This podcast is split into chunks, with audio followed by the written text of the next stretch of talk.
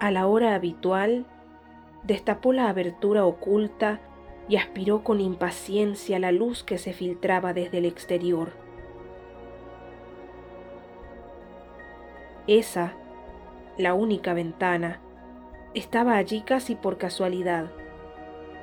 Algún tiempo atrás, había hecho sin querer un orificio en el suelo de su nave siempre oscura, y al descubrir el débil rayo de luz que ingresaba a través, había sentido curiosidad.